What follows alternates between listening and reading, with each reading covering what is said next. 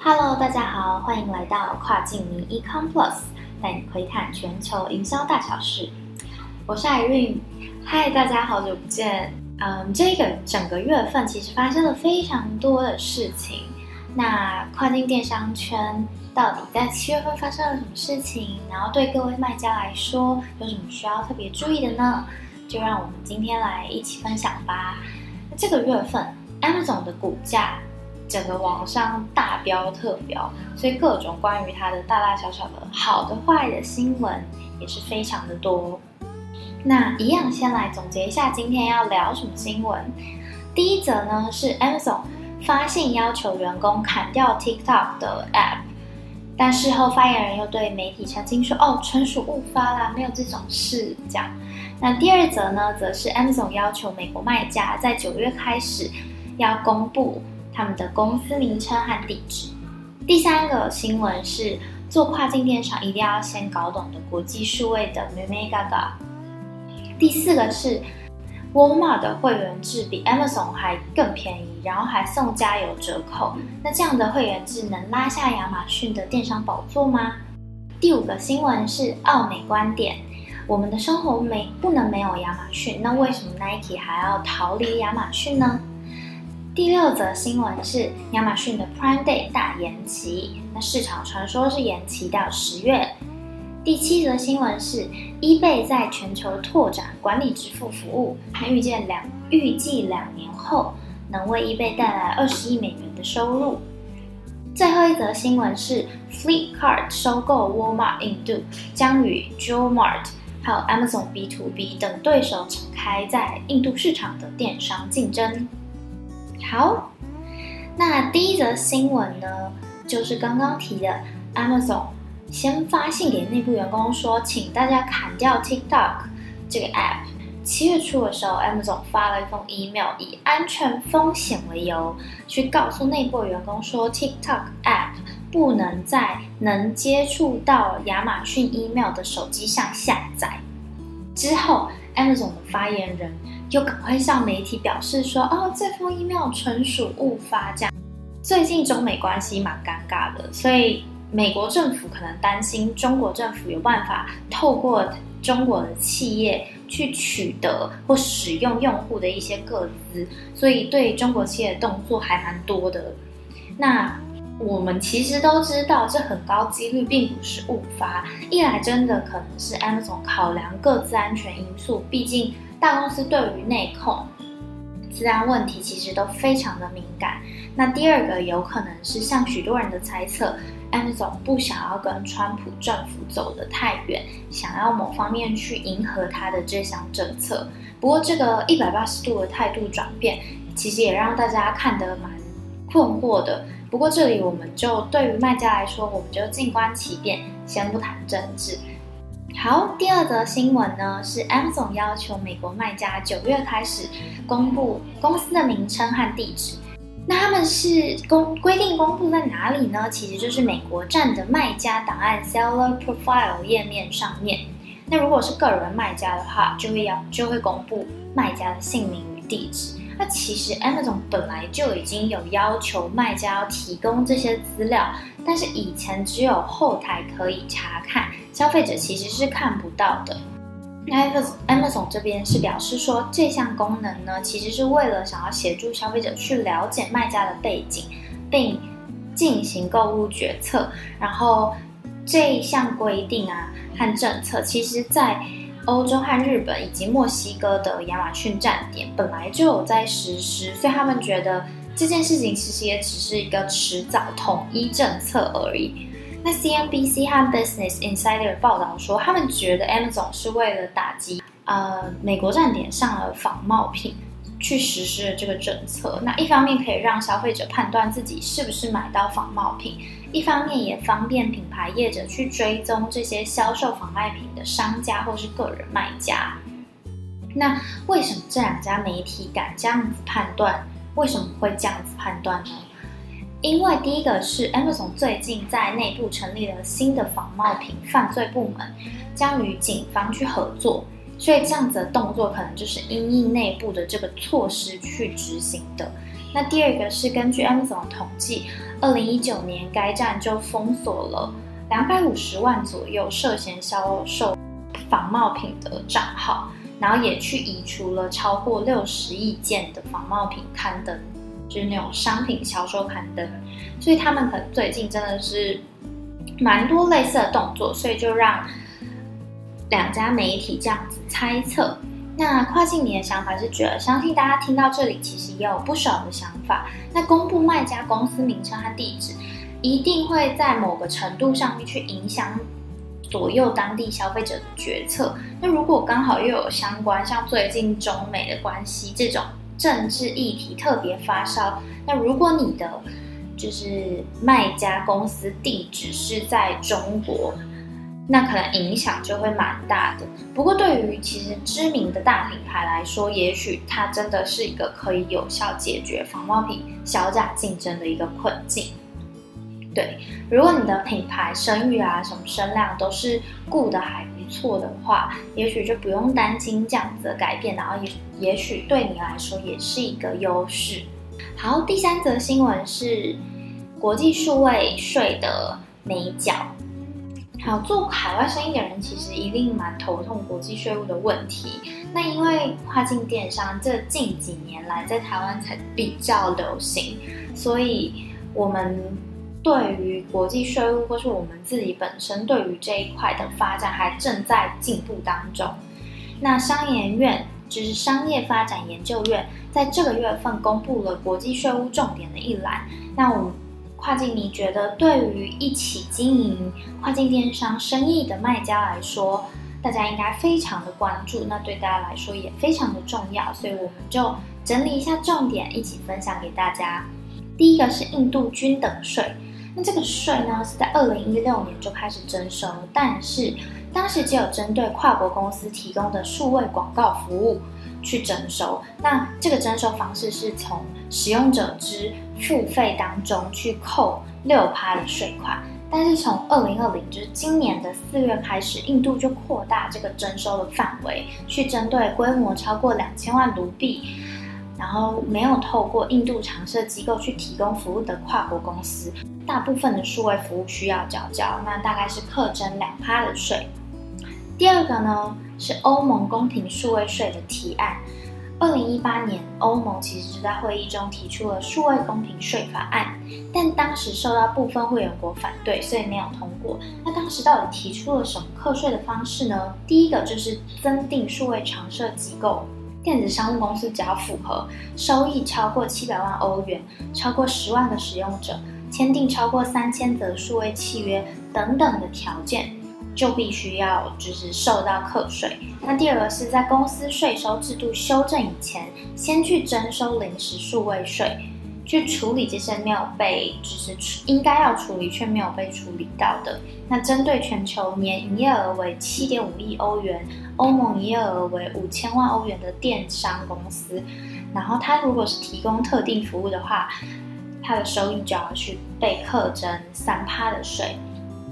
再来是法国数位税，那法国数位税其实就受到刚刚提的欧盟的影响，所以他们就在去年正式通过了数位税，针对全球营收超过七点五亿欧元，在法国产生了两千五百万欧元营收的电商公司，对于他们所提供的网络广告啊，或是销售平台、贩卖平台平台等等的服务，就必须要去缴交三趴的数位服务税。但是因为最近碰到疫情的关系，然后欧美那边的状况其实还是不是很稳定，所以目前这个政策又暂缓实施。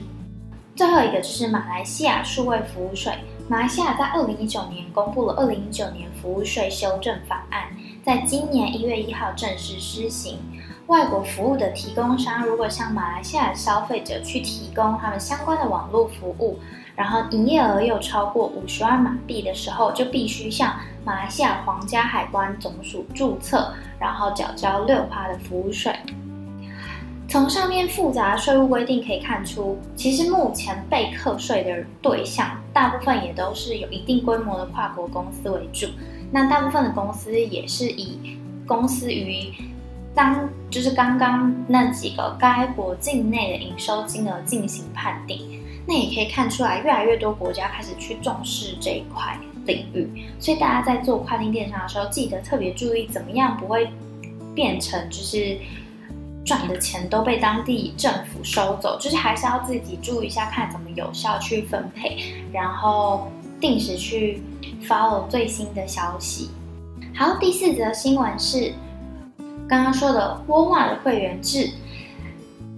听起来是比 Amazon 的会员制更划算，那它到底能不能拉下 Amazon 的电商王牌宝座呢？其实一直以来，其实大家都蛮喜欢把沃尔玛和 Amazon 两家在电商上的生意去做高下比较。那之前跨境迷其实也简单比较过各大跨境电商平台，那大家没听过的人可以看看前几集去听听看。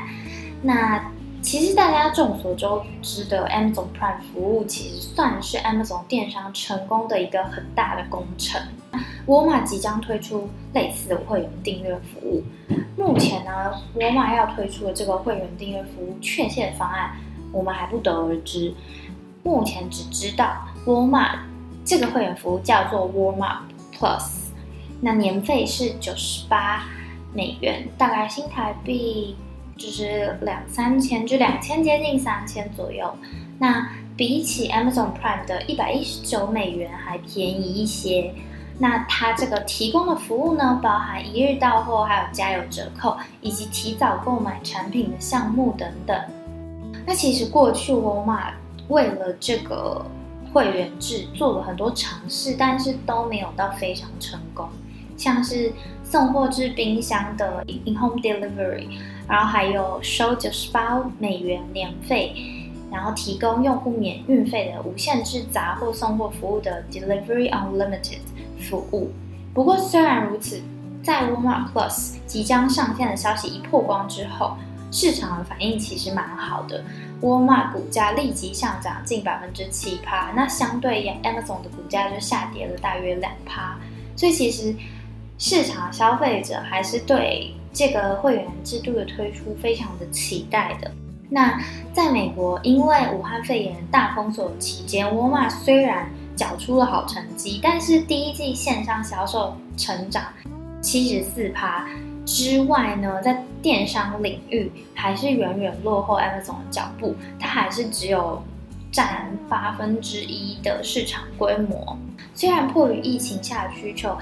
民众在 Amazon 上就是大买特买，消费激增，但是因为 Amazon 的一些什么进仓限制，就是卖家应该都很清楚，觉得是四五月的时候的痛嘛。那碍于对于消费者来说，就觉得送货时间变得很长，然后品质也下滑，然后疫情期间又爆发很多员工抗议抗争，其实外界对亚马逊的观感也越来越不好。那调查其实也显示说。美国的民众对于 Amazon 的好感，已经从二零二零年一月的时候百分之七十四趴的好感，降低到五十八趴。所以在这个大家都不是很好过，然后美国失业率也高涨的时候，大家手头也很紧的时候，Walmart Plus 瞄准加油折扣等等民生必须优惠，其实还蛮吸引大部分的人。所以我们也蛮期待沃尔玛在电商领域能更繁荣成熟。对于消费者来说，是一个不错的现象，然后为消费者提供更多的选择。我不是只能在沃沃尔玛，或是只能在那种上买东西，两边都能有蛮好的购物选择。这样，好，第五则新闻，我觉得特别有趣，是为什么 Nike 要逃离 Amazon？不是说美国人的日常生活根本脱离不了 Amazon 吧？那为什么 Nike 还敢这么做？这篇是在摘录自全球奥美官网的奥美观点。在美国呢，几乎六十趴左右的产品搜寻都会在 Amazon 上发生。已经，其实 Amazon 其实就是一个购物搜寻引擎了。那如果没有品牌的话，Amazon 会更好吗？那品牌没有 Amazon 的话，也会更好吗？先来盘点一下品牌对品牌来说，在 Amazon 上贩售的缺点有哪些？第一个是许多大品牌必须要去处理未经授权商店的商品，或者是一些仿冒商品，就是有点麻烦，因为它上面其实一定会有人去跟买，然后或是例如从淘宝进货，然后再卖到上面去。那如果你是正牌商品的话，有时候就会觉得很困扰，因为有你没有办法销价竞争，但是这些仿冒品或是嗯，水货之类的就有办法，就会面临到蛮强烈的，就是价格压力。然后第二个是因为 Amazon 上面有一些数据上取得限制，所以品牌没有办法像你自己在自己的官网啊，可以获得很多顾客的体验啊、购买旅程还有数据，所以你很难去一一剖析说到底顾客在 Amazon 上面到底。发生了什么行为，然后借由这样子的观察去深耕跟客户的关系，这点是非常的，算是我觉得对于经营者来说是非常麻烦的，就等于你只能瞎子摸象这样子。那第三点是，你为了要让你的曝光度提高，在众多商品、众多品牌之间脱颖而出，你的品牌可能要做一些让步。对于你的品牌规范和流量，可能只能择一，对。但你都已经到了 Amazon 上面，一定是想要大卖特卖嘛，所以有的时候品牌就必须可能要违反一些自己本来的品牌规范等等的，对。好，那我们的建议是什么？我觉得其实就像澳门一样，他们说取取决于个别品牌的状况啊，因为真的是没有人会去。建议企业说，从世界上流量最高的购物网站上下架商品，这真的是因商品因卖家而已。对于大多数品牌来说，如果你自己是没有办法获得足够可信赖的电商伙伴，Amazon 其实就是你必须合作的对象。而且到目前为止，大多数想要去离开 Amazon 平台的品牌，都是处于 Nike 或是 p o s i e r 的位置。除非你够大，到可以独立生存，不需要 Amazon 流量，我也可以卖的超好，知名度也不会下降。你还是能成功的话，或是你跟消费者的关系非常紧密，人们会牺牲 Amazon 的速度和便利性，去买在别的地方去买你的商品。那这样离开，当然对你来说不见得是一件坏事。那这两者的共同点其实就是品牌亲和力，所以经营者可以去了解一下。然后去扪心自问看看，如果你的产品从全球造访流量最大的商店，就是 Amazon 上下架，消费者是不是还会涌向你的品牌？好，第六则新闻是 Amazon Prime Day 大延期，这个月宣布说延后每年七月登场的 Prime Day 会员购物日，那确切日期还没有定，官方这边没有说。那沃尔玛就是说，今年感恩节不开门做生意。是沃尔玛三十年以来第一次这么宣布，也是第一次这么做。那 Amazon 发言人也表示说，Prime Day 为什么会延后举办呢？最大原因就是想要确保我们的员工的健康安全，那同时也是为了消费者还有第三方卖家提供的保护跟支持。那卖家应该都知道，Prime Day 向来是 Amazon 的年度重头戏。有时候 Prime Day 当天的销售额收益有可能会超越黑色星期五，然后该节日的商品下下杀的折扣真的非常大，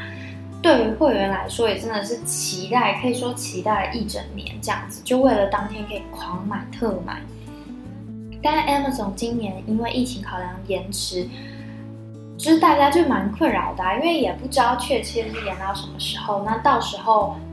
国外的状况怎么样？我们现在也难以预估。不过印度会员就还蛮幸运的，印度的 Prime Day 会在八月六到七号登场。那市场就像我们刚才前面 briefing 的时候有说，市场传说 Prime Day 可能是延至十月举办。那跨境你觉得说，无论如何，有经验的跨境电商卖家都知道，其实整个下半年都算是电商的旺季。所以，身为卖家的我们，就是做好万全准备，不要发生断货惨剧，然后实时去关注最新的消息。这样，好，第六则新闻呢，就是 eBay 在全球拓展管理支付服务，预计两年后能带来二十亿美元的收入。eBay 呢，从二零一八年起就启动管理支付端到端的服务，然后已经在美国和德国成功推出。到今年，也就是现在的第二季尾声，eBay 已经为美国和德国近两千位卖家处理了四十七亿美金的成交额。对于卖家来说，是可以透过这个服务去节省开支的。然后，eBay 官方也表示说，他们至今为止已经为卖家节省掉一千七百万美金的交易费，所以这个服务的前景可期。那对于 eBay 来说，也是一笔很大的收入。好，最后一个新闻呢，就是 Flipkart 收购沃尔玛印度。可能在印度当地会与 j o m a r 和 Amazon B to B 的 business 去展开竞争。据媒体报道，沃尔玛旗下的印度电商巨头 Flipkart 会去收购母公司沃尔玛在印度一直亏损的自营运业务 Best Price。那这笔交易对 Flipkart 来说，是对它本身的 B to B 业务有非常大的加分，这让 Flipkart 有越来越大的筹码，可以在印度。和亚马逊印度，还有前几集我们去提过的印度本土电商 Jomar 去展开激烈的竞争。那这里也可以看见印度的 B to B 电商竞争状况也越来越白热化。好，今天分享了非常多的新闻，今天的更新就到这里结束，感谢大家的收听。跨境迷，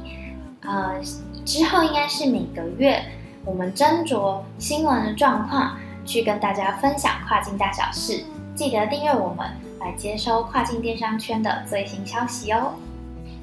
拜拜。